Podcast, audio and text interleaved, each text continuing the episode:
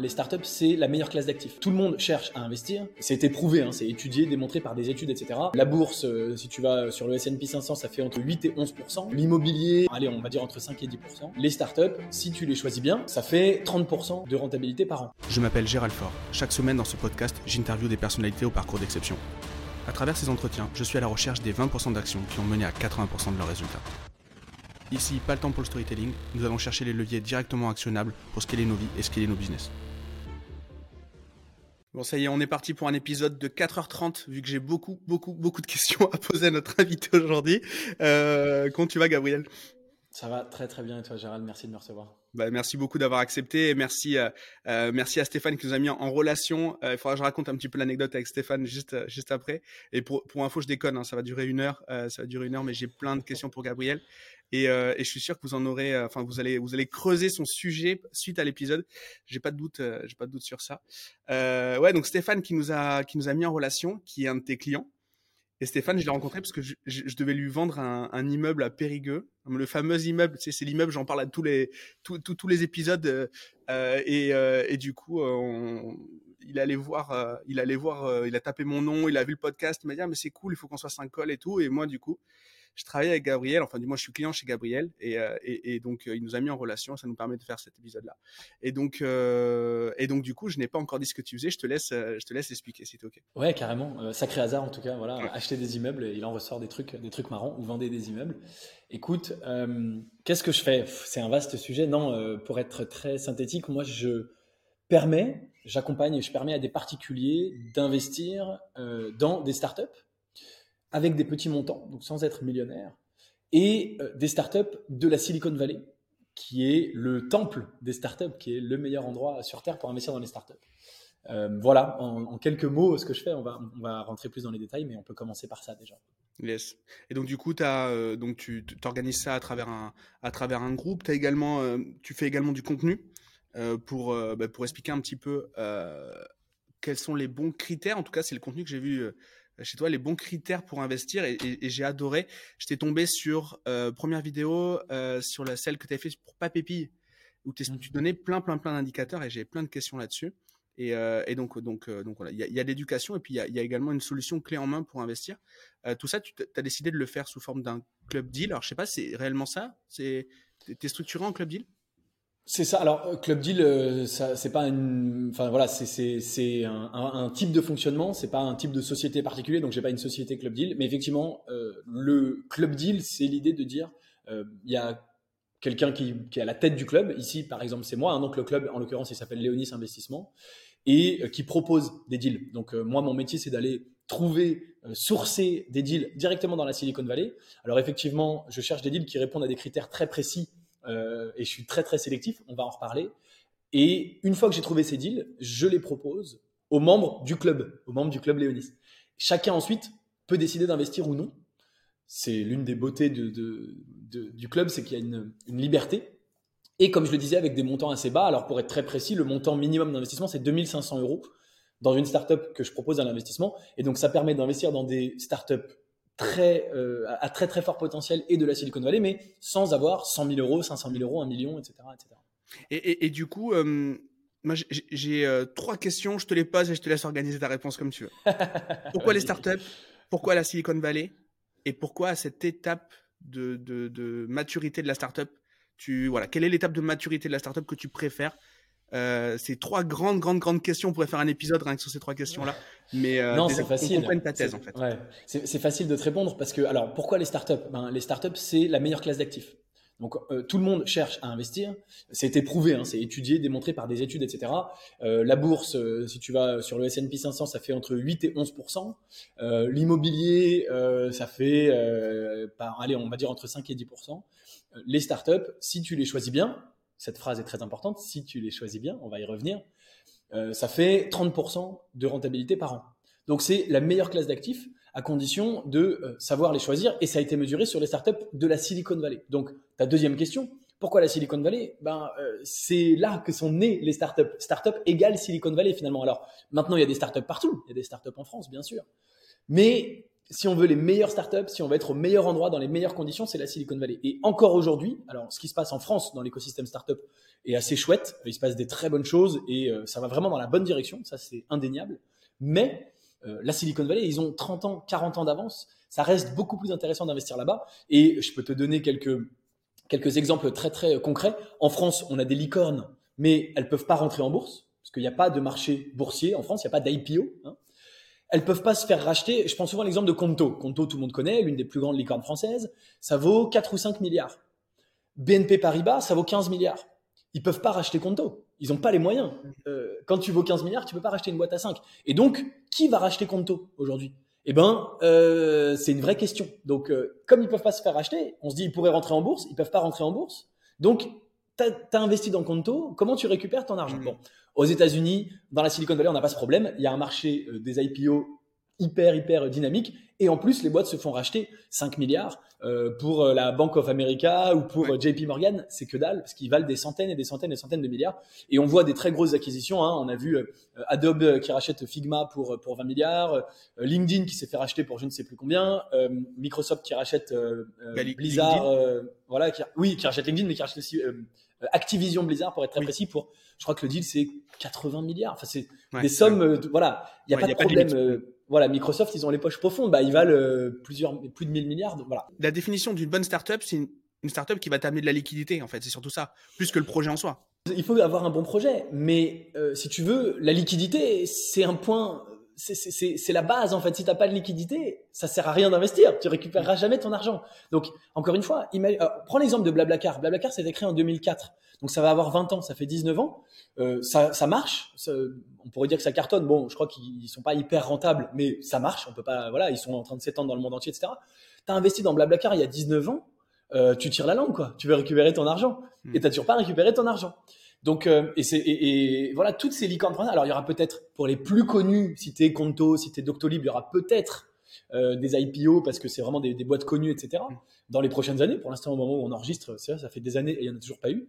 Mais euh, tout le monde n'investit pas dans Conto. Il faut que tu puisses avoir ton IPO si tu as investi dans la dixième licorne, dans la vingtième licorne, pas les trois licornes françaises les plus connues. Donc, pour te dire, non, le, le projet, la bonne startup m'intéresse énormément, mais avant même ça, le socle de base quand tu investis, c'est de se dire, je vais pouvoir récupérer mon argent.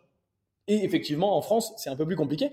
Je discutais avec un très bon copain, là, il y a, il y a quelques jours, la semaine dernière, euh, qui a investi dans les startups françaises. Il sait ce que je fais, j'arrête pas de lui dire, allez, euh, viens dans les startups américaines et tout. Lui, il dit, moi, je fais dans les startups françaises, notamment parce qu'il veut défiscaliser, etc. Bon, ok. Et il me dit, moi, j'investis pas dans une boîte à plus de 2 millions de valos. Pourquoi? Parce qu'il n'y a pas d'exit à plus de 20 en France. Et donc, si tu investi à 2, que tu as un exit à 20, ça fait 1 x 10, c'est pas mal. Mais il me dit, euh, je vois des boîtes à 7 euh, millions de valos qui sont des belles boîtes et j'investis pas parce qu'un exit à 70 millions, c'est impossible. Alors qu'aux États-Unis, des exits à 70 millions, c'est tous les matins au petit-déj. Il n'y a aucun problème. Donc euh, voilà, pourquoi la Silicon Valley? Bon, il y a énormément de raisons. Les, les, États-Unis, c'est un beaucoup plus gros marché.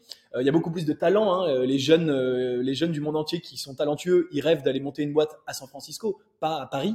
Mm. et donc moi, j'ai investi dans beaucoup de boîtes qui sont portées par des immigrés. L'une de nos meilleures réussites, c'est un Égyptien qui est parti s'installer à San Francisco. Il n'est pas venu s'installer à Paris, il est venu s'installer à San Francisco. Euh, voilà, je pourrais. Donc effectivement, tu as raison, on pourrait faire un épisode. Je m'arrête là, mais il y a beaucoup beaucoup de raisons sur pourquoi la pourquoi la Silicon Valley. Trop bien. Et, du coup, comment t'es arrivé à faire euh, à faire ce que tu faisais, toi? Tu viens de ce monde-là au départ? Alors oui et non. Enfin oui, je viens du milieu de l'entrepreneuriat. Donc moi, je suis ingénieur de formation. Euh, dès comme 90% des gens qui passent à ce micro, j'ai l'impression. Mais ah bon? Ah bah voilà, Tu peux rappeler ça, le podcast des ingénieurs. Voilà. donc, mais j'aimais pas du tout les études d'ingénieur. Déjà pendant les études, je voulais être entrepreneur. C'était mon, mon kiff. Moi, j'ai appris à coder à 13 ans et euh, j'ai vendu mon premier site internet à 13 ans. Euh, euh, voilà, je, en HTML, enfin un truc dégueulasse, etc. Mais voilà. Et donc, je voulais, j'aimais pas l'étude d'ingénieur, je voulais monter des boîtes. Mon premier client, c'était mon école d'ingé. J'ai découvert qu'il y avait un besoin, qu'il payait quelqu'un, que le boulot était mal fait. J'ai dit, bah, je vais le faire à, bon, bref, à sa place. en sortant d'école, je monte un premier business. Enfin, j'avais monté des tout petit business pendant l'école, mais là je monte un vrai business en sortant d'école. Euh, donc pour te situer, ça se passe en 2013. Euh, enfin, tu sais, l'école d'ingé, entre à partir, de 2012, tu bosses plus vraiment, mais voilà, la remise de diplôme c'est 2013. Je crée une marketplace de vente de vin que je revends euh, fin 2015, début 2016. Donc voilà, tu vois, tout de suite j'étais dans l'entrepreneuriat. j'ai monté d'ailleurs pendant ce business de vin, j'ai monté d'autres business je vais pas tout te raconter parce qu'on en a pour des heures, mais voilà, j'étais un peu touche à tout. En 2015, j'ai monté un autre business que là, je suis en train de, vendre ces jours-ci, donc voilà, qui était avant Léonis. Et en 2017, j'ai créé Léonis Investissement. Donc j'étais un peu dans, mais ce qu'il faut voir, c'est entre 2010 et 2017, avant la création de Léonis Investissement, je montais plusieurs business, j'en avais vendu un, et à force de monter pas mal de business et de pas mal pas réussir, de pas mal échouer, hein, des boîtes qui n'ont pas, pas donné grand chose. Là, je te parle de celles que j'ai vendues, mais mmh. il y a celles qui n'ont pas marché, hein, évidemment. Mmh. Euh, elles étaient plus nombreuses, hein, je le précise, il y en a plus qui n'ont pas marché. Euh, je commence à comprendre euh, ce qui marche, ce qui marche pas, quelles erreurs j'ai fait, etc. Je me permets juste d'interrompre l'épisode pendant quelques secondes. Comme vous le savez, ce podcast, bah, c'est une équipe derrière pour le produire, c'est du temps et c'est des moyens. En contrepartie ça, si vous voulez nous remercier, nous féliciter ou nous encourager, vous avez simplement à mettre un like sur YouTube ou 5 étoiles sur Apple Podcast. Comme vous le savez, ça amène plus de visibilité, plus de notoriété et encore plus d'invités pour les prochains épisodes. Je vous laisse reprendre l'épisode et je vous remercie d'avance pour votre like ou vos 5 étoiles sur Apple Podcast. Bonne écoute. Et je commence à le voir dans d'autres startups. Je dis, bah attends, lui, il fait les mêmes erreurs que moi. Donc, euh, et soit j'allais lui dire, mais c'est un peu présomptueux, genre, ah non, mais tu vas te planter. Soit dans ma tête, je me disais, bon, lui, ça va pas marcher, je, je reconnais l'erreur. Mais parfois, euh, je voyais des gens qui faisaient pas les mêmes erreurs que moi et je me disais, waouh, lui, il a compris, il a été plus malin que moi, il va plus vite, etc. Et je me disais, bon, ok, j'ai compris que cette boîte va réussir. Comment j'en tire parti? Comment j'en tire profit? Alors au début, euh, ma toute première idée, c'était de me dire, je vais aller voir les mecs et je vais les convaincre de m'associer avec eux, de les aider, etc ça marchait pas. Le mec, il me dit Attends, ça fait deux ans que je bosse sur mon projet, tu sors de nulle part, je veux pas m'associer avec toi, je m'en fous. Euh, Gabriel, t'es qui, etc. Et donc, je me suis dit bah, Je vais voir investir. Et donc, c'est comme ça que, que, j'ai commencé à investir avec le tout petit peu d'argent que j'avais euh, de ma première vente. Euh, j'ai hérité un petit peu d'argent de ma famille. Au lieu de le mettre à la banque sur un livret A, j'ai décidé de l'investir comme ça. je commence à investir tout seul. J'ai des très bons résultats tout de suite. Hein. mes trois premiers investissements, je fais deux sorties positives en trois ans. Ah donc, immédiatement des, des, des, bons résultats. Et là, je commence à en parler autour de moi, j'étais trop fier, etc. Et c'est à ce moment-là où en 2017, il y a des copains, des connaissances, etc. qui me disent, bah, euh, partage, euh, partage-nous les investissements. Et donc, euh, c'est la, voilà, la naissance de Léonis Investissement début 2017 au début avec des startups françaises, au début de façon très amateur avec quatre copains. Puis évidemment, le club, euh, il est devenu euh, énorme, il est devenu gigantesque. Il y a plus de 700 personnes qui ont investi avec, avec le club. On a investi plus de 30 millions et on a euh, bougé ça vers la Silicon Valley. Enfin, j'ai, à, ma propre initiative, dit les startups françaises, c'est bien. Les startups de la Silicon Valley, c'est mieux. Et j'ai réussi effectivement à, avoir cet accès-là. Et, est-ce que ton club, c'est le MVP d'un futur fonds de capital risque, de VC, ou c'est pas du tout dans ta vision? Tu préfères vraiment faire du sourcing et, proposer des deals comme ça Alors, oui et non. C'est-à-dire que oui, il y a un fonds qui est en cours, qui est en projet. Euh, maintenant, pour moi, enfin, euh, mais, mais c'est pas forcément euh, à la place du club. C'est pas l'un ou l'autre. Pour moi, c'est les deux. donc, le club Léonis Investissement, il va nulle part. J'avais toujours dit dès le début que le jour où je serai ma, vision, si tu veux, ma vision, c'est de, partager les investissements qui sont réservés aux ultra riches et de les partager à tout le monde. Pourquoi j'ai cette vision? Parce que bah, quand j'ai démarré, quand j'avais 20 ans et que je voulais investir, euh, toutes les portes se sont fermées à moi parce que j'avais pas d'argent. J'étais entrepreneur euh, un peu raté, j'avais j'avais pas de fric. Euh, non pas et d'ailleurs je, je, suis loin d'être d'être encore très très très très riche aujourd'hui. Et je voulais faire, même aujourd'hui, alors que Léonis fonctionne bien, je gagne quand même ma vie, mais je, je, suis encore pas du tout assez riche pour faire ce genre d'investissement. Et donc, toutes les portes se fermaient à moi, j'étais un outsider. Et je me suis fait ma place, j'ai beaucoup travaillé pour ça, et l'idée maintenant c'est de partager ça avec tout le monde. Et donc, depuis le tout début, je me suis dit, le jour où je serai euh, le super big investisseur, je ne suis pas encore, hein, le jour où je serai, tu vois, je sais pas, Xavier Niel, si tu pouvais investir avec Xavier Niel aujourd'hui et faire tous les deals qu'il faisait, tu te dirais, mais c'est génial, moi je veux investir avec Xavier Niel, ce mec est un génie. Et donc, euh, quelles que soient mes avancées, euh, euh, je veux garder ce, ce, ce club et, et, et, pouvoir emmener des gens avec moi, les gens qui me font confiance. Et donc j'ai un objectif un peu fou, c'est de créer 1000 millionnaires en France. C'est-à-dire de prendre des gens qui investissent avec moi, qui me font confiance, et, et grâce aux exits, aux investissements, leur rendre, enfin que leurs investissements leur fassent gagner un million d'euros, créer 1000 millionnaires. J'en suis à zéro hein, au moment où on se parle, hein, qu'on soit bien, qu'on soit bien clair. Mais euh, voilà, c'est l'objectif que je me suis fixé. Donc, pour te répondre, euh, voilà, il y a un projet de fond, oui, mais c'est c'est pas à la place du club. Et, mais, bon, et en même temps, c'est pour ça que je te disais oui et non. En même temps, oui, le club m'a aidé euh, en termes de crédibilité pour pour pouvoir faire ça. Hmm. Très clair. Ben, merci beaucoup. Du coup, maintenant, les personnes qui, qui rentrent dans le club, elles ont quel profil? On parlait de Stéphane tout à l'heure. Stéphane, il a un profil d'ingé, un profil scientifique. Est-ce que c'est l'avatar type de ton club? Et par, euh, est-ce qu'il faut avoir certaines connaissances déjà en, je sais pas, en compta, en finance ou je, ne sais quoi pour, pour rentrer? Comment ça se passe? Alors, il y a, besoin de absolument rien. C'est venez comme vous êtes. on, voilà, il n'y a pas de, a pas de prérequis. Il n'y a pas besoin d'avoir déjà investi.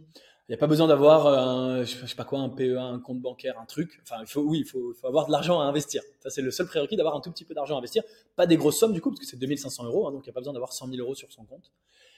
Euh, quels sont alors tu me dis est-ce qu'ils sont tous ingénieurs ou pas? Je demande pas les études, euh, j'en sais rien. Il y a trop de membres, hein, on est euh, plus, de, plus de 300 membres actifs. Il y a comme je te disais 700 personnes qui sont qui ont investi. Il y a plus de 300 membres actifs.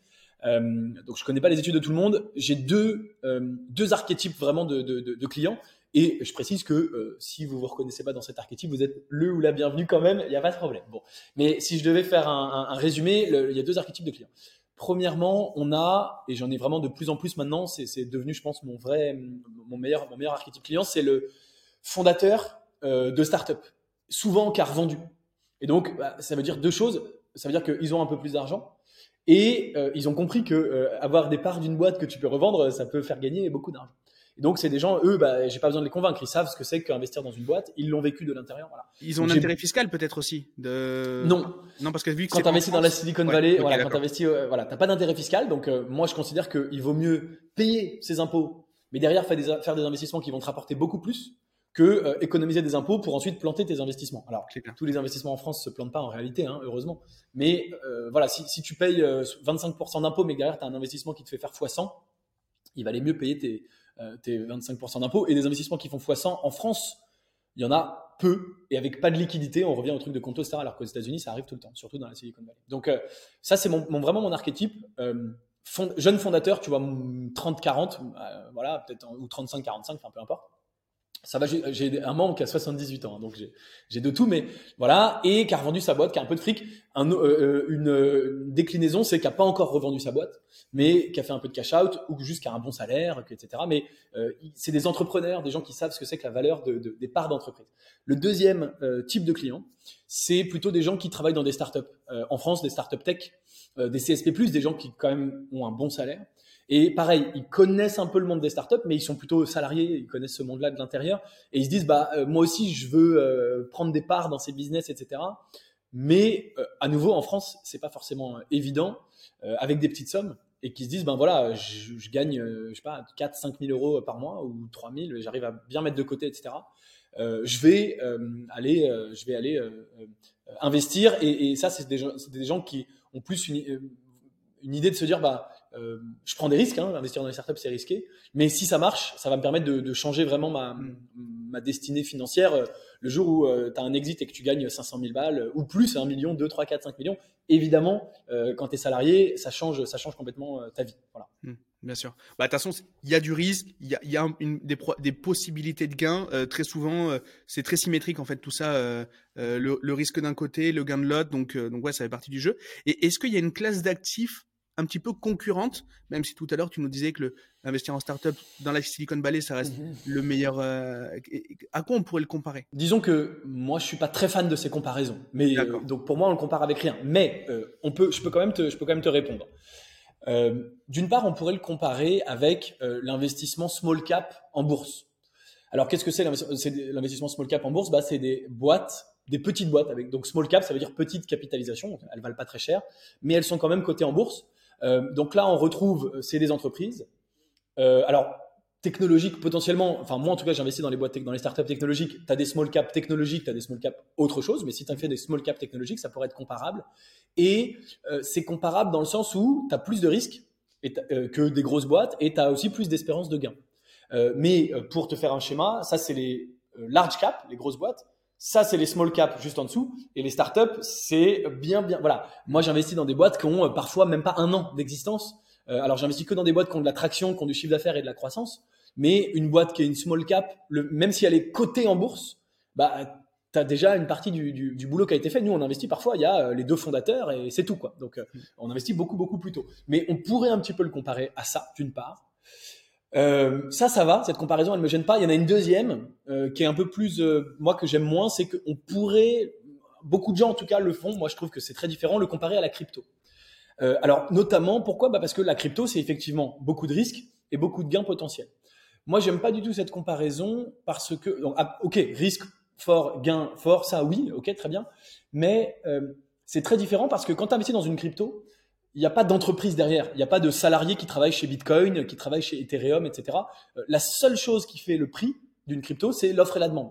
Et si tu achètes du Bitcoin aujourd'hui, tu, penses demain le revendre plus cher parce qu'il y aura une, une, demande euh, plus importante à un prix plus élevé. Alors qu'une startup, comme une entreprise, comme une boîte cotée en bourse, il y a euh, un petit peu l'offre et la demande sur le prix de l'action qui, qui, fait le prix, mais surtout, ce qui fait le prix, c'est les résultats de l'entreprise.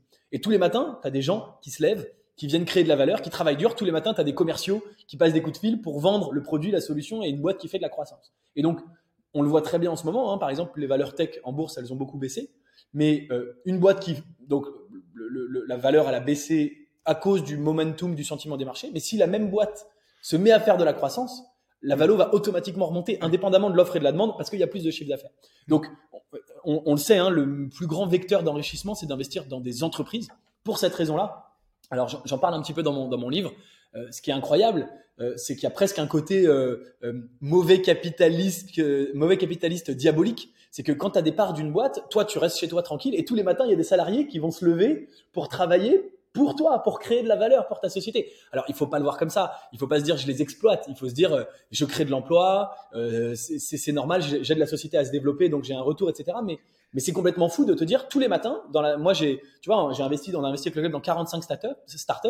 Tous les matins, il y a 45 équipes qui se lèvent et qui viennent bosser pour nous. Alors que tu investis dans Bitcoin, euh, il y a personne qui va se lever pour toi. Donc voilà, euh, pour moi où s'arrête la comparaison, mais on peut. Par rapport à euh, ça, il y a Thierry Vignal qui est, qui est passé sur le podcast et qui dit donc de Mastéos et qui et qui disait euh, en fait, euh, ce que je fais, c'est un peu une, histoire de Robin des Bois. Je prends l'argent des VC. Alors lui, en l'occurrence, il, il, ses investisseurs, c'est des, c'est des professionnels. Et, euh, et en fait, bah, du coup, ça me permet d'embaucher genre, je suis plus de 200 personnes donc en fait, je suis une sorte de Robin des Bois. Donc c'est, tu vois, c'est la même approche que toi, mais vu sous un angle différent. Tu vois, il le voyait. Bien sûr. Ouais. L'argent des l'argent des VC, il sert à ça. Tu sais, on dit on dit que par exemple Uber, pourquoi les courses étaient pas chères du tout sur Uber pendant des années parce qu'ils voulaient conquérir le marché. Et comment ils faisaient pour que la course soit moins chère? C'était avec l'argent des VC. Donc en fait, euh, quand tu prenais un Uber, tu payais ta course pas cher et il y avait une partie de ta course qui était payée par un mec super riche euh, en Californie. Tu dis ah bah merci de m'avoir voilà. Donc euh, oui bien sûr il y a une sorte comme ça de, redistribution et d'ailleurs ça va plus loin je pense pour Mastéos que je, connais un petit peu le, enfin je sais ce qu'ils font je connais Mastéos. non seulement il, il, embauche des gens mais en plus il permet à des particuliers d'avoir accès à des biens à des super prix avec une super renta auxquels ils n'auraient pas forcément eu accès encore une fois grâce à l'argent des investisseurs. Donc là, il y a presque une sorte de, répartition, de, ruissellement, tu vois. Euh, mm. Voilà, c'est marrant. Et, alors, du coup, toi, dans ta thèse d'investissement, il y a un acteur, il y a un, euh, j'ai envie de dire, c'est presque un, demi-dieu qui rentre en, compte, c'est le Y Combinator. Absolument. Un grand fan, je crois, moi aussi. Alors, je les connais moins que toi, je pense, mais j'adore les punchlines qui arrivent de Paul Graham, c'est que tu reprends un peu. C'est le genre de truc où, au bout d'un moment, tu sais plus qui l'a dit, mais en fait, c'est Paul Graham qui, a sorti un truc il y a un petit moment. Et, euh, et donc, du coup, euh, est-ce que tu peux expliquer, pour ceux qui ne connaissent pas encore, ce qu'est euh, le Y Combinator et pourquoi, pour toi, c'est un, label de qualité dans les boîtes dans lesquelles tu investis Oui, bien sûr. Alors, effectivement, donc nous, aujourd'hui, on n'investit que au Y Combinator, tout simplement. Donc, on ne s'embête plus. Donc, le Y Combinator, qu'est-ce que c'est? C'est un incubateur de start-up. On peut aussi dire un accélérateur. C'est finalement la même chose à San Francisco. C'est le plus grand incubateur au monde, c'est le plus connu, le plus célèbre et c'est celui qui a le plus de succès. C'est en fait là où on va trouver les meilleures startups. Alors je donne quelques exemples, quelques noms euh, de boîtes qui sont passées par le Y Combinator Airbnb, Coinbase, Dropbox, Stripe, DoorDash, Reddit, Twitch. J'en passe et des meilleurs. Donc c'est, moi je les appelle pour blaguer la fabrique à licorne. Hein. C'est vraiment une usine. Euh, tu arrives et hop, ils te mettent une corne et tu ressors, t'es une licorne. Et voilà, la vie est belle. Euh, c'est euh, de très très loin voilà le, meilleur incubateur et c'est pour ça qu'on s'est spécialisé à investir que là-dedans. C'est-à-dire qu'au bout d'un moment, je me suis dit mais c'est même pas la peine d'aller chercher ailleurs. Alors pourquoi? Comment ils font? Moi, j'ai commencé à m'intéresser à, la Silicon Valley. Je suis arrivé avec des yeux complètement nouveaux, frais. Hein, je connaissais rien. Et donc, l'une des façons de, trouver des, bons investissements, c'est d'aller voir les incubateurs. J'ai été voir tous les incubateurs de la Silicon Valley. Je les connais tous. Encore, je, vois encore toutes les startups de tous les incubateurs. Et puis, euh, d'année en année, je me disais, mais le Y Combinator, les startups sont meilleures. Une première année, une deuxième, une troisième, systématiquement. Je me disais, mais c'est fou, comment ça se fait, comment, ils font? Et donc, euh, ben, à force de constater ça, je continue aujourd'hui de le constater, hein, je continue de regarder les autres incubateurs, et c'est le Y Combinator qui est toujours les meilleurs. Alors, comment ça se fait? Euh, Premièrement, ils acceptent moins de 1% des boîtes qui postulent. Donc, ils ont un taux euh, d'acceptation qui est extrêmement, extrêmement bas. Pardon, beaucoup moins, enfin ils sont beaucoup plus sélectifs, ils acceptent beaucoup moins de monde que les autres incubateurs, donc ils acceptent vraiment euh, la crème de la crème, les meilleurs. Premièrement. Deuxièmement, ils ont une très bonne réputation, donc c'est un peu un cercle auto-renforçant. Les gens qui sont ambitieux, qui veulent réussir, ils veulent aller au Y Combinator, pas ailleurs. Euh, c'est vraiment si tu le fait même d'être accepté au Y Combinator, euh, en général, on dit mais rien que ça, ça change ta vie. Vraiment, ça, ça, change ta vie, ça change la trajectoire de ta boîte. Euh, c'est presque un ticket de loterie. Tu es accepté au Y Combinator, ta vie change définitivement. Alors, par ailleurs, donc c'est un accompagnement euh, extrêmement qualitatif. Donc, il y a Paul Graham. Ils ont des gens tellement talentueux. Là, il y a par exemple Gary Tan hein, qui prend la direction, euh, qui a pris la direction début janvier, euh, qui est juste un type tellement extraordinaire. Gary Tan, si voilà, il est sur YouTube, etc. Tu peux le suivre. Il, faisait du e-commerce au départ, lui. C'est un des frères Tan, c'est ça? Euh, je ne crois pas. ok, ah, euh, je, je, confonds avec quelqu'un d'autre. Désolé. je ne crois pas que ce soit ça. C'était un des partenaires. C'était le premier. C'est celui qui a investi en tout premier dans Coinbase. Ok. Euh, il a investi 100 000 dollars et quand Coinbase est rentré en bourse, il a récupéré 1,2 milliard. Donc voilà, tranquille. donc ça, ça aide pour faire carrière. donc, je, ça, mais le e-commerce, ça me dit rien. Voilà. Mais, mais donc là, il prend la direction. Il a une chaîne YouTube. C'est, il est, il est, il est, enfin voilà, pour moi, c'est futur Paul Graham. Il est tellement intelligent c'est tellement fin ce qu'il raconte, etc. Bon. Euh, et donc, il y a, tout un écosystème, et notamment avec les anciens, avec les alumni, les anciens du Y Combinator qui passent beaucoup de temps à aider. Donc, je te donne un exemple très concret. Tu arrives au Y Combinator, tu as gagné ton ticket de loterie, ça va changer ta vie. Euh, les premiers coachings que tu vas avoir, c'est Brian Chesky, fondateur d'Airbnb, qui vient t'expliquer comment monter une boîte. Le lendemain, tu as Patrick Collison, le fondateur de Stripe, qui vient t'expliquer comment monter une boîte. Le lendemain, tu as Brian Armstrong, le fondateur de Coinbase, qui vient t'expliquer comment monter une boîte. Donc en fait, quand tu es coaché déjà par ces gens-là, déjà de base, imagine ce qui se dit dans ces coachings-là. C'est juste un truc de fou, furieux. Euh, il te, il te, euh, c'est vraiment, honnêtement, c'est bizarre à dire, c'est presque une secte. C'est-à-dire que, mais dans le bon sens du terme, ça veut dire qu'il te, il te, il te ravage tellement le cerveau, c'est un nettoyage de cerveau. Tu passes par le Y Combinator euh, et t'es es formaté mais dans le bon sens du terme. C'est pas euh, t'es formaté euh, croissance, euh, réussir ta boîte, etc. Donc euh, donc c'est d'une puissance absolue. ça fait vraiment systématiquement sortir les meilleures boîtes. Alors je précise que c'est quasiment impossible d'y entrer en tant que startup, mais aussi en tant qu'investisseur. Et donc par un peu de d'acharnement et un peu de chance, moi j'ai réussi à avoir cet accès. Je suis un des seuls en France. et ça c'est voilà, ça c'est vraiment vraiment quelque chose d'exceptionnel. Et donc, pourquoi s'en priver? Euh, Et ce que je dis souvent pour, pour, pour blaguer, mais c'est vrai, c'est que c'est le meilleur incubateur de toute la planète Terre. Si on veut trouver des meilleures startups que là, il faut aller sur Mars, il faut aller ailleurs, mais sur Terre, sur l'intégralité du globe de notre petite planète bleue, c'est là qu'on trouve les meilleures startups. Donc euh, voilà, j'ai cette chance inouïe. Euh, je le partage. Donc pourquoi aller pourquoi aller faire autre chose? Bah c'est top, ça donne envie en tout cas. Euh, ouais, Paul Graham, il met, il met que des punchlines sur justement. Euh, c'est souvent très souvent des phrases de quatre mots, mais qui peuvent euh, changer le cours de la, vision de la vision de nos propres business et même si on n'a pas de startup d'ailleurs. donc non non, ils, ont théorisé plein de trucs et, et le côté auto renforçant. Je savais pas que les les, alumni venaient euh, parce que le mec qui est en bourse, euh, il vient quand même au Y Combinator pour, euh, pour, il, le fait chaque année. Ouais, il le fait chaque année, il prend le temps et, chaque année tu as des nouvelles boîtes exceptionnelles, donc tu as de plus en plus d'alumni, donc c'est complètement fou quoi. Et par ailleurs, j'ai oublié de le dire, mais par ailleurs, ils ont une suite d'outils. y Combinator, c'est aussi une boîte de software. Ils ont un, un nombre d'outils à disposition des fondateurs complètement faramineux. Euh, qui te sauvent la vie, qui te font gagner énormément de temps, ne serait-ce que par exemple un outil de recrutement qui est l'un des meilleurs outils de recrutement de la Silicon Valley, qui permet aux boîtes bah, de recruter euh, les meilleurs talents pour se développer plus vite. Donc rien que ça, c'est game changer et il y en a presque une dizaine d'outils comme ça, donc c'est hallucinant. Très bien. Qu'est-ce que tu penses, toi, ton avis euh, des, des startup studios? Ces gens qui ont la faculté de monter plusieurs boîtes et donc on connaît eFounders, qui est un des plus, un des plus connus en Europe, je crois. Euh, qui a eu de, beaux succès d'ailleurs. Euh, et, quel est ton avis là-dessus? Est-ce que c'est le genre de startup dans lesquels toi tu, enfin le, genre de projet dans lesquels tu, t'investirais?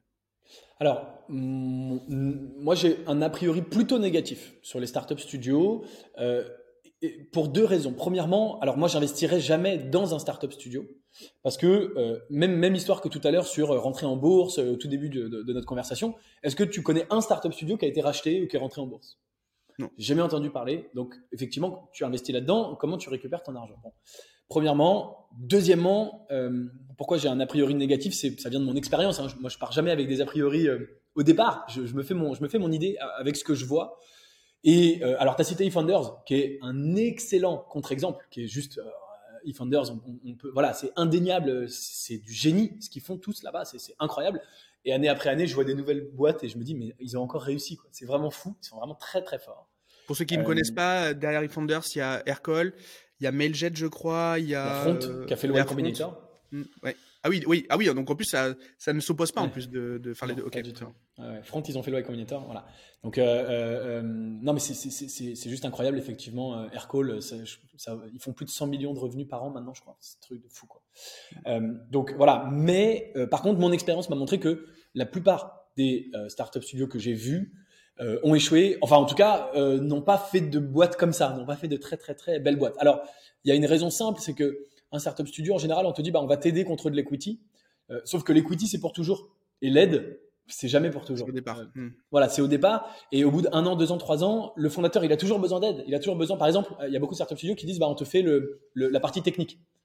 Euh, sauf que moi, pourquoi j'investis pas dans une startup où il y a un startup où il y a un startup studio qui fait la partie technique? Bah, Au bout de trois ans, ton produit, techniquement, il n'est pas terminé. Euh, ton produit, il évolue en permanence. Si tu regardes Airbnb, le site, il continue d'évoluer. Ça fait plus de, ça fait 13 ans que la boîte existe. Il continue d'améliorer le site, de, faire d'autres choses. Non, ça fait 15 ans maintenant que la boîte existe. Il continue d'améliorer. Et donc, le startup studio, il a fait ça la première année, il a pris ses parts et après, il est déjà passé sur autre chose. Il passe sur la startup d'après, il s'en occupe plus. Donc, euh, s'il n'y a pas de CTO, j'investis pas. Si, euh, voilà, le startup studio, il remplace pas le CTO. Il faut, voilà. Donc, euh, si c'était un startup studio qui avait trois boîtes et qui dit j'en prendrai jamais plus parce que je veux m'occuper de ces trois boîtes, et ben là, oui. Mais sinon, non. Et donc, le startup studio, c'est souvent des fondateurs, le mec qui crée, enfin, ou l'équipe qui crée le, startup studio, c'est des gens qui disent ah bah voilà, je vais avoir des parts dans plein de boîtes, ça va être facile pour moi, la vie est belle. Mais c'est son intérêt à lui, à elle, à eux, mais pas forcément à la startup. Donc, et j'ai vu malheureusement beaucoup de projets un peu vivoter euh, donc voilà, il y, a des exceptions. Alors je précise hein, que le Y Combinator, c'est pas du tout un startup studio, hein, c'est un, incubateur. un, incubateur. un startup studio, c'est un peu différent. Donc j'ai plutôt un a priori négatif. Maintenant, euh, voilà, euh, eFounders est un contre-exemple. Et d'ailleurs, je connais pas d'autres contre-exemples à part eFounders de, de startup studio qui a très très bien marché. ce qui prouve bien que c'est plutôt l'exception plutôt que la règle pour moi. Voilà, mais je reste, j'ai pas d'a priori fermé, je reste ouvert. voilà, mais dans l'ensemble, j'ai eu plutôt des, des mauvaises expériences là-dessus. Ok, ok, très cool. Euh, du coup, maintenant, si on doit lister quelques grands principes avant d'investir en startup, quels sont toi les indicateurs qui sont importants. Alors, j'ai dans la tête cette vidéo de Papépi. Alors, on va peut-être pas refaire la même parce qu'on va inviter les gens à aller sur ta chaîne plutôt pour voir toutes ces analyses-là. Mais si là, admettons, on doit passer du temps sur quelques indicateurs, les plus importants pour toi, c'est quoi? Tu parlais tout à l'heure de traction. Déjà, comment tu la mesures, la traction? Comment tu l'apprécies? Il y a des indicateurs, très clairement. Euh, on pourrait y passer des heures, mais si je devais résumer, euh, donc effectivement, je fais ce genre d'analyse sur ma chaîne YouTube. Pour moi, il y a trois vraiment indicateurs hyper, hyper, hyper importants c'est ce que moi j'appelle la méthode ETA, donc c'est effet d'échelle, traction, avantage injuste.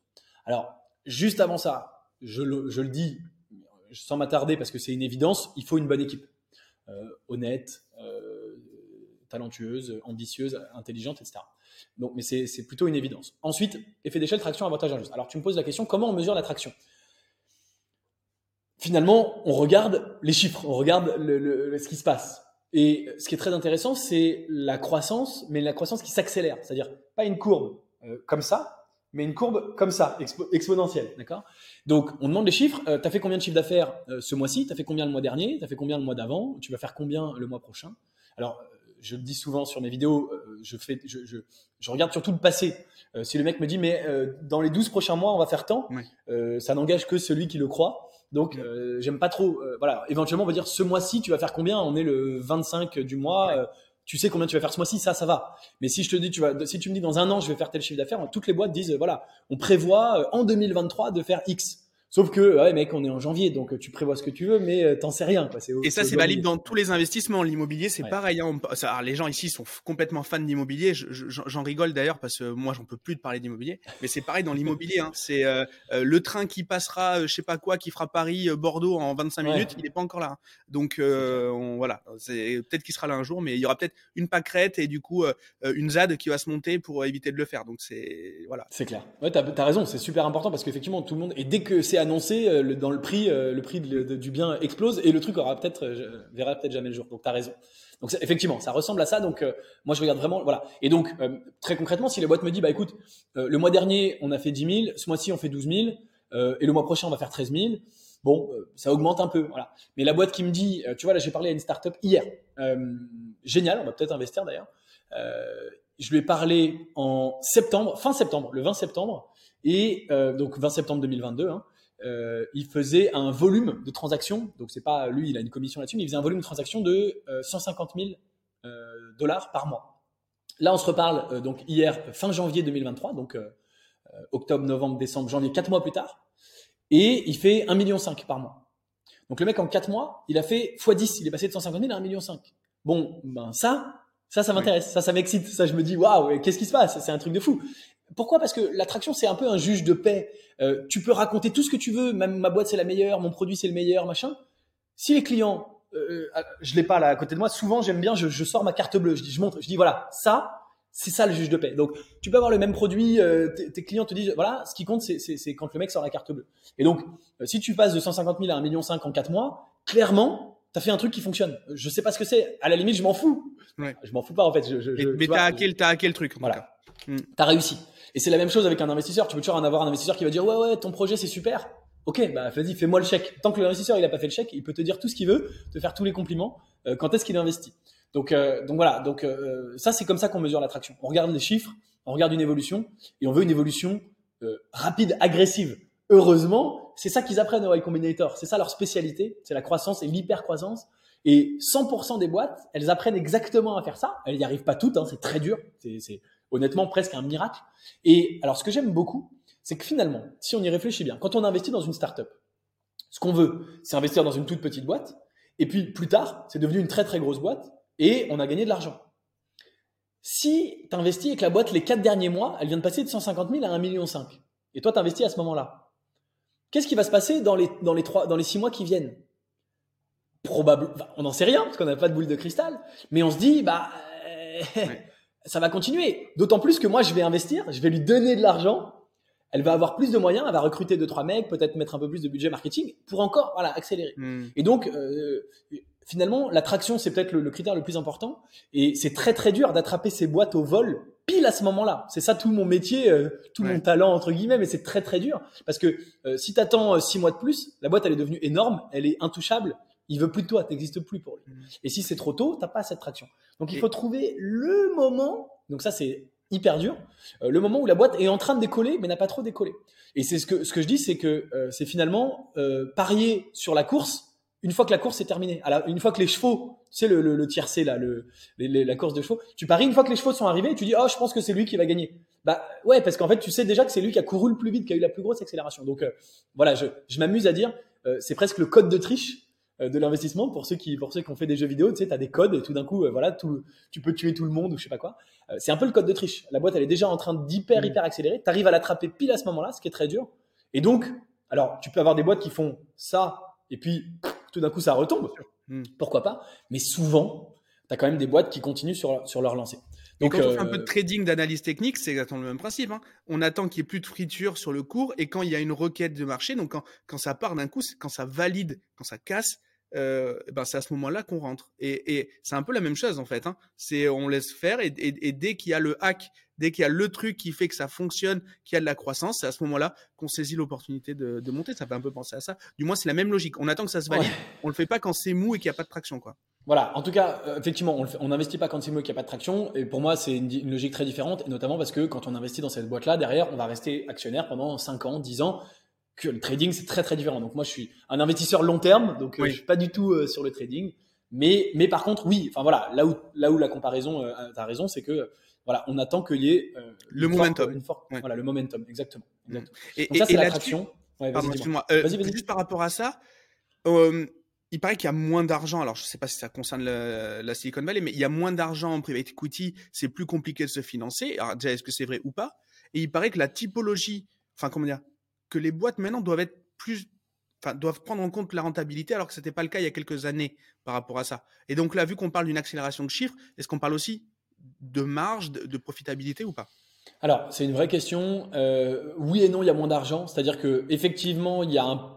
Alors, donc là, on enregistre fin janvier 2023. Hein, donc, il faut savoir que ça, c'est euh, c'est vraiment pour en ce moment. Mais si tu écoutes ce podcast dans un an ou deux, à mon avis, on sera voilà, ce sera ce sera euh, ce sera, on sera plus du tout là-dedans. Là, il y a eu un petit coup de froid sur les marchés à cause de tout un tas de raisons, inflation, guerre en Ukraine, etc. Et donc, euh, il y a un peu, il y a un peu moins d'investissement. Euh, en fait, il y a, y a vraiment beaucoup de fonds qui ont beaucoup d'argent à déployer, mais qui osent pas. Ils osent pas. Donc, il y a beaucoup d'argent à être investi, mais les gens sont un peu plus prudents. Donc, il y a un peu moins d'investissements qui sont faits, mais c'est pas forcément plus dur de trouver un investissement ou un investisseur parce que ben, il y a beaucoup d'argent dans les dans les coffres hmm. des, des, des fonds. Euh, effectivement, comme euh, les valos ont baissé, qu'il y a eu un peu un coup de froid, etc., on fait plus attention à la rentabilité, ça c'est vrai, parce qu'on veut des boîtes qui peuvent survivre sans lever des fonds indéfiniment, euh, parce que encore une fois le marché est un peu plus voilà. Euh, alors avant ça, le marché était un petit peu dans la dans la surenchère, hein, c'était un petit peu euh, exagéré, il y avait vraiment aucun intérêt qui était mis à la rentabilité. Et, et donc c'était pas bien. Et là, je pense qu'il y a trop d'intérêt qui est mis à la rentabilité. Je pense que le bon, le, le point correct, il est entre les deux. Il est à l'équilibre. Pour être très précis, quand on investit dans une boîte de la Silicon Valley, euh, dans une startup de la Silicon Valley et du Y Combinator, on veut de l'hypercroissance. Et donc, on veut volontairement qu'elle soit pas rentable au début. Euh, si c'est une boîte rentable qui fait que se développer sur fonds propres sans lever de fonds, elle va le faire trop lentement, c'est trop plan-plan et on va pas gagner d'argent. Mais on veut pas qu'elle crame trop pour qu'elle soit complètement fou et que la boîte se plante. Donc c'est pour ça que je dis que l'équilibre il est entre les deux. Je pense qu'on était dans une là effectivement entre 2019 et 2022, on était dans le n'importe quoi. Euh, et donc euh, c'était trop. Là, je pense qu'on a trop corrigé et que petit à petit, alors je sais pas quand, fin 2023, en 2024, peut-être en 2025, on va revenir à quelque chose un peu, un peu d'entre deux.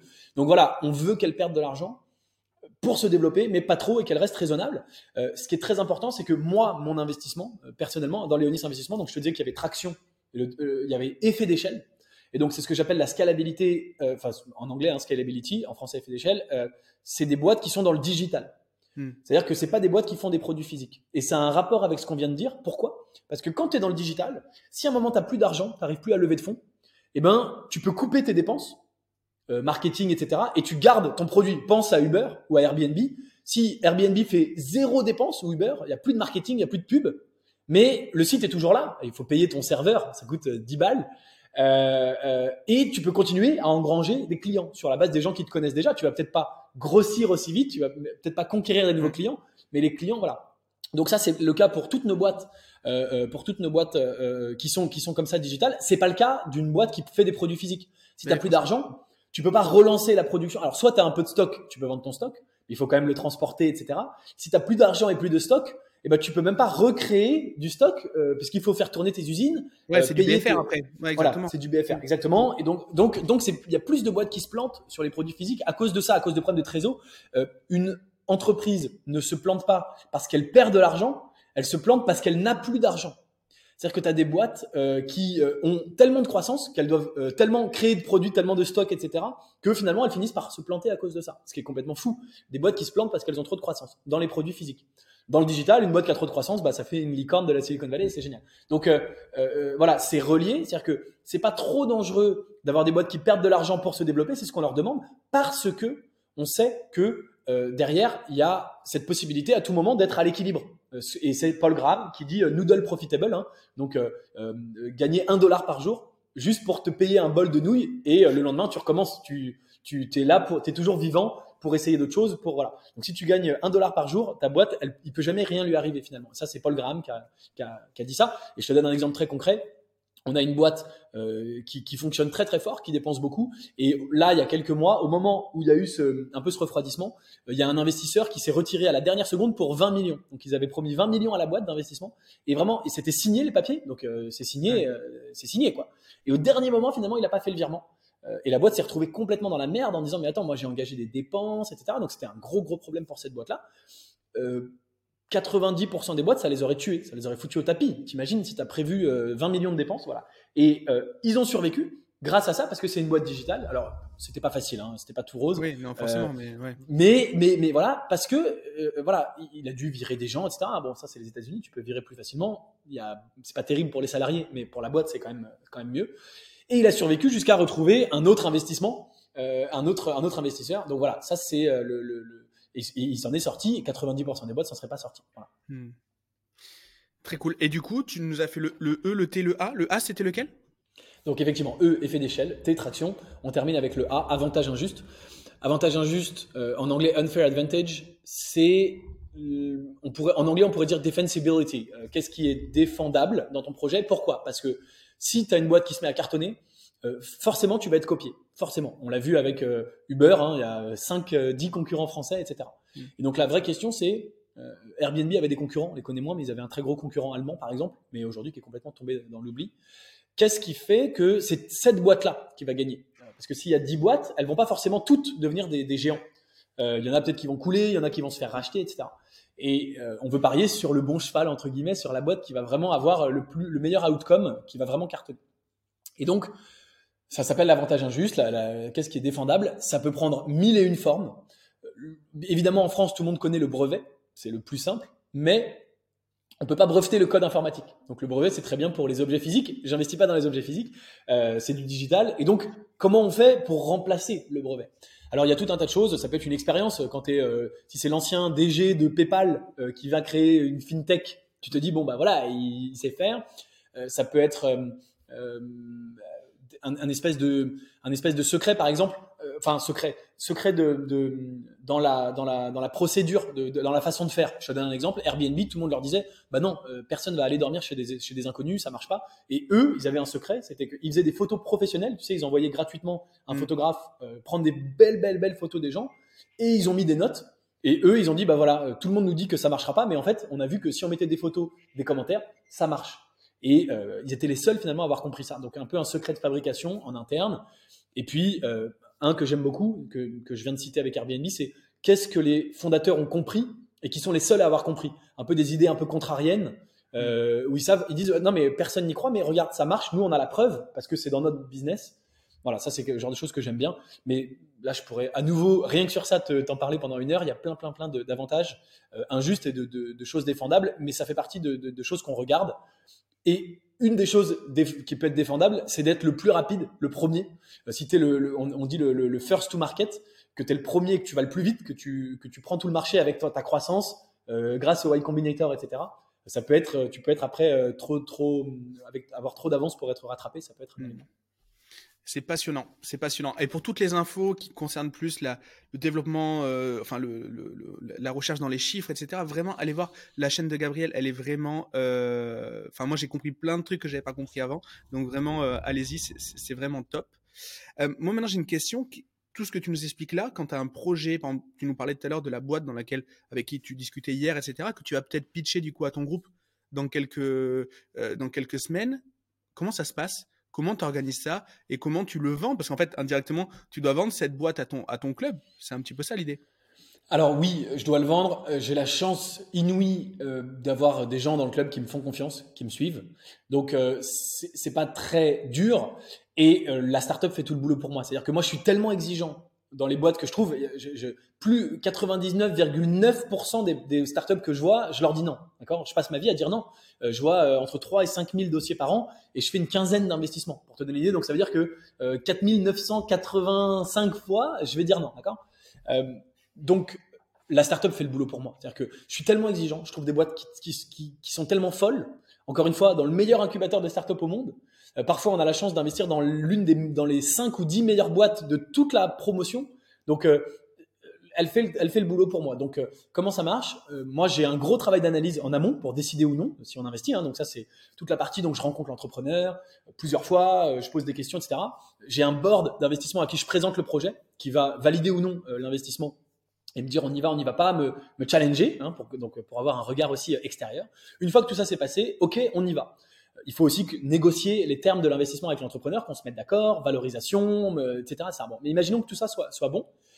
Qu'est-ce que, comment ça marche? Moi, j'écris une note d'investissement. C'est un document qui fait deux pages, c'est assez synthétique, euh, que j'envoie à tous les membres. Et où je dis, voilà, salut Gérald, c'est Gabriel, moi j'investis dans cette boîte, donc moi j'investis systématiquement hein, mon argent. Voilà pourquoi j'investis, voilà pourquoi j'y crois, voilà ce qui me plaît, euh, voilà les critères d'investissement, etc., etc. Est-ce que tu veux investir, oui ou non? Mais comme on l'évoquait tout à l'heure, personne n'est obligé d'investir. Hmm. Donc, moi, je monte la startup. En général, elle fait tout le boulot pour moi parce que je me suis cassé la tête à trouver vraiment une boîte géniale. S'ils veulent pas investir, ils investissent pas. Il n'y a pas de problème. Voilà, c'est pas obligatoire. S'ils veulent investir, euh, ils investissent. Et donc, comment ça, comment ça fonctionne? Je leur envoie ça par mail. En général, ils ont quelques jours pour prendre leur décision. Et j'organise avec le fondateur de la startup un webinaire en direct. Et donc ça, c'est super sympa pour les, pour les membres. Ils adorent parce qu'ils peuvent venir poser leurs questions en direct. Moi, j'ai écrit une note, je suis l'intermédiaire. Mais là, ils disent, bon, bah, Gérald, c'est ta boîte, je vais peut-être investir, mais j'ai besoin de savoir, est-ce que X, Y, Z? Et l'entrepreneur, les entrepreneurs répondent vraiment à toutes les questions en direct, donc, donc durant un webinaire. Donc ça, ça, voilà, ça, ça apporte beaucoup de valeur. Et une fois que c'est fait, ils ont le, la note d'investissement, ils ont le webinaire, ils ont le replay pour ceux qui sont pas là, ils prennent leur décision, voilà. Et puis après, il y a euh, toute l'organisation de l'investissement. Ça, c'est du côté de Léonis. Euh, pour le client, c'est un dollar, hein, donc euh, c'est une signature, un virement pour investir. Donc c'est vraiment très très rapide, clé en main. Nous, on a toute une partie administrative, création, gestion, administration des holdings. et pour et, tout ce qui est les contrats, l'investissement, etc.. Ça, c'est nous qui nous en chargeons. Il y a, y a rien à faire. C'est un peu de boulot pour nous, mais ça fait partie de notre, notre métier. Très bien. Et, du coup, est-ce que tu penses qu'il faut parier sur plusieurs chevaux euh, ou est-ce qu'il euh, faut que je tombe amoureux d'un projet et que je croise les doigts euh, sur, pour, pour qu'il fonctionne? Qu'est-ce que qu'est-ce que tu conseilles pour quelqu'un qui veut démarrer sur l'horizon de temps et sur le nombre d'investissements qu'il doit réaliser? Moi, je moi je conseille rien. Chacun fait ce qu'il veut, mais donc il y a, y a, les deux. Hein. Il y a des gens qui disent bah moi c'est cette startup là, voilà. Donc si c'est cette startup là et que tu as mis tout ton argent et que c'est la bonne, tu vas gagner encore plus, c'est formidable. Mais quand même, un peu la, euh, l'opinion populaire et la, sagesse populaire, et je pense que c'est plutôt euh, à raison, c'est de diversifier. c'est dommage de faire un, deux investissements startup, alors que dans le club Léonis, moi, je t'en propose une quinzaine par an. Euh, moi, j'investis dans toutes les boîtes que je propose, c'est le deal. donc, moi, je suis diversifié. Et voilà, c'est quand même plus courant. Les gens qui diversifient, c'est plutôt la sagesse populaire. Et d'autant plus que ce qui est incroyable avec les startups, c'est qu'on a ce qui s'appelle une répartition discrète des gains. Qu'est-ce que ça veut dire? Ça veut dire que euh, tu as en général une, deux startups qui va te faire ta performance. Dans la Silicon Valley, tu peux avoir des investissements très facilement qui vont te rapporter entre 100 fois et 1000 fois ta mise initiale.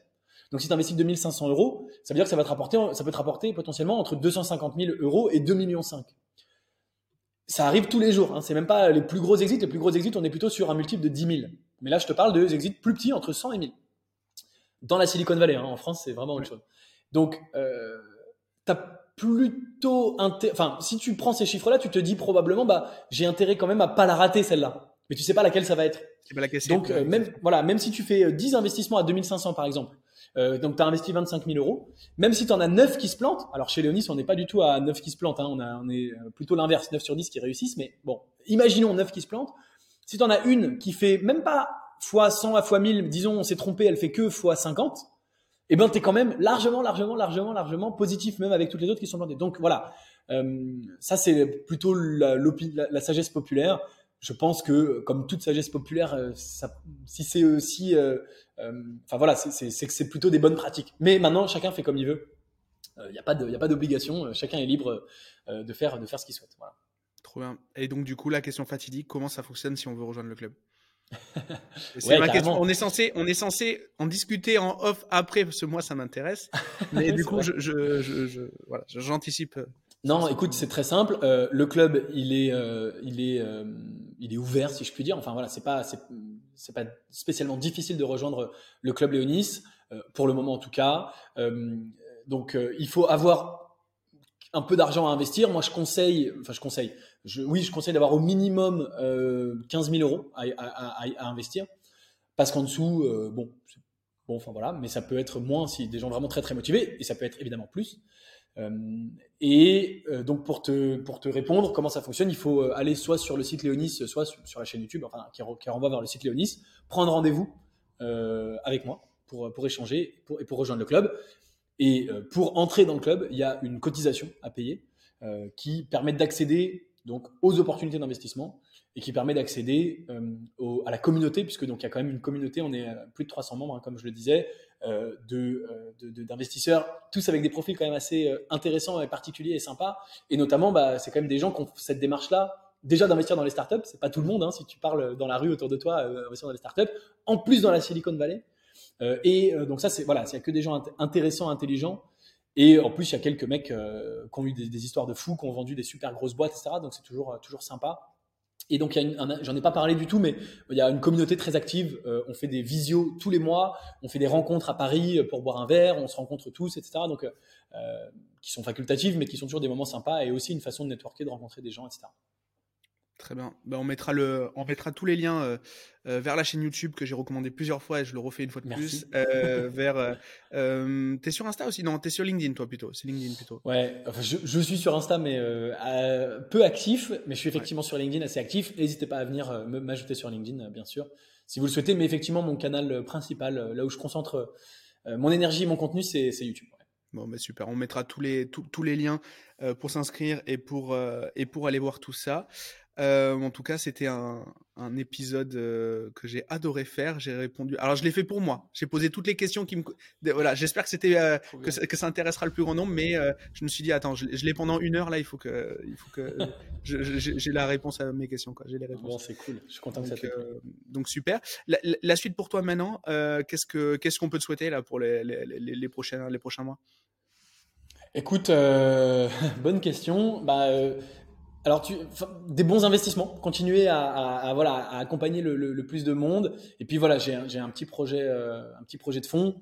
Euh, donc, euh, on peut me souhaiter de, mettre ça, de mettre ça sur pied rapidement et, que ça fonctionne. Mais c'est surtout le club. Le, club reste quand même mon, focus.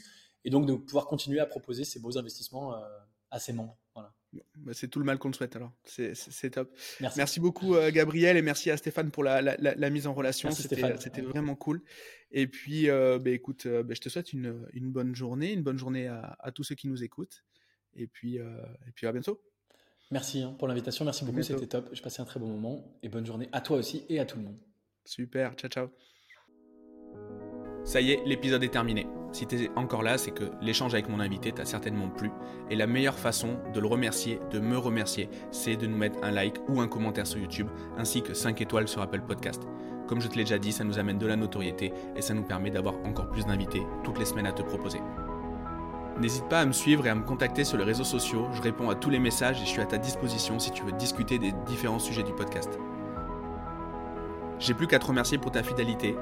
C'était Gérald. Bonne semaine.